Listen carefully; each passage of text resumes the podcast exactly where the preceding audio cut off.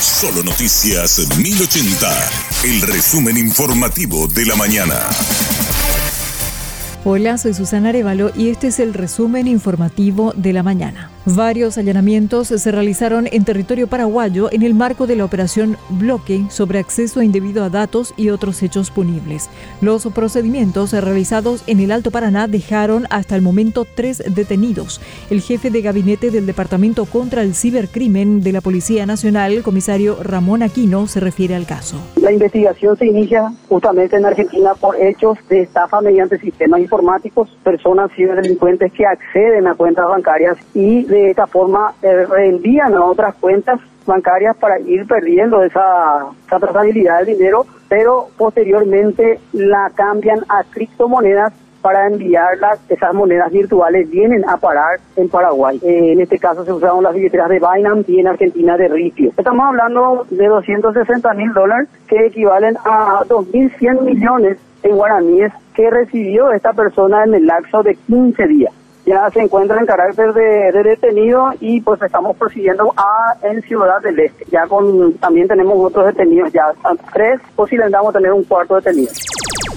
encontraron 750 planillas de asistencia en la oficina de una de las procesadas por el caso venta de cargos en IPS.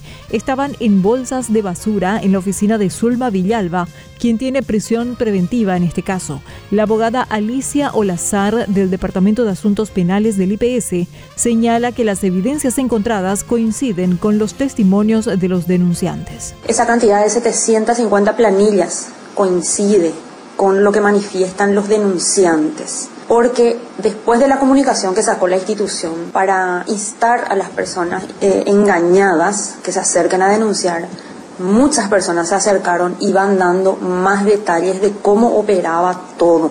Las personas comentan que hubo un, un, día específico, una fecha específica del mes de noviembre, en que hubo una suerte de reunión en la casa que está en el barrio Burucuyá, que fue allanada en, el primer operativo. Que en esa casa en ese entonces habían unas 800 personas formando fila. Cuentan que en la casa le hacían firmar planillas de asistencia, contratos y hasta eh, formularios de apertura de cuenta bancaria, diciéndoles de que tenían que llenar ese formulario para poder cobrar su salario y ese tipo de cosas presentarán otra denuncia contra el presidente de la Cámara de Diputados, el vicepresidente de la República y otros legisladores. Esther Roa indica que el documento reúne todos los requisitos para evitar la desestimación por parte del Ministerio Público. Estaremos presentando una denuncia penal ante el Ministerio Público contra el presidente actual de la Cámara de Diputados, Raúl Latorre, y el vicepresidente de la República, Pedro Aliana, y contra otros, ¿verdad? Posibles también, ¿verdad? Denunciados eh, si es que se inicia la investigación penal, ¿verdad? Por tráfico de influencia, cobro indebido de honorarios, lesión de confianza, etcétera. Encontramos elementos suficientes.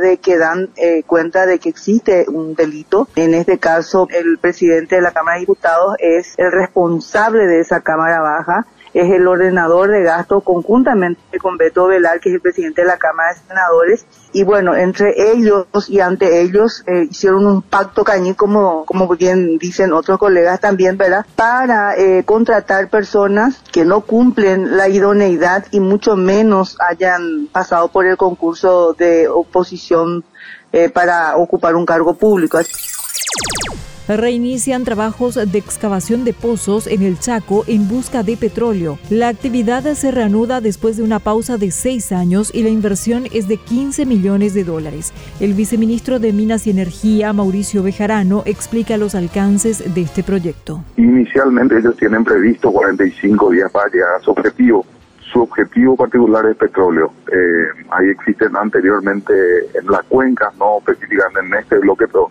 eh, las cuencas geológicas se le denominan en ese lugar Piripí. Hay ocho pozos anteriores y la mayoría fue con intención de petróleo, ya que esto linda con la Argentina, en donde no muy lejano hay una cuenca productora eh, de petróleo específicamente. Entonces, el objetivo petróleo. Hoy empezó la distribución de los útiles escolares para todas las escuelas y colegios del país. El objetivo es que los alumnos cuenten con los materiales el mismo día de inicio de clases, marcado para el viernes 23 de febrero. La viceministra de Educación Escolar Básica, María Gloria Pereira, anuncia que también se evalúa la posibilidad de proveer uniformes para los estudiantes del primer ciclo. Van a cada escuela y entregan al director de la escuela. El director de la escuela recibe, firma un documento, hace la verificación y a partir de ahí empieza el proceso de, eh, de que el director revisa si alcanza para todos los estudiantes, si sobra o si falta y comienza un proceso dinámico para el ajuste de las entregas. Es probable que en algunos lugares nos falten, pero entonces en forma dinámica donde sobra se va a reponer en donde está faltando. Y con el mismo presupuesto que estamos manejando, que es el que recibimos, vamos a optimizar los, los usos de los fondos para poder dar por lo menos hasta tercer grado uniformes escolares. Hasta aquí el resumen informativo de la mañana. Que tengas un excelente resto de jornada.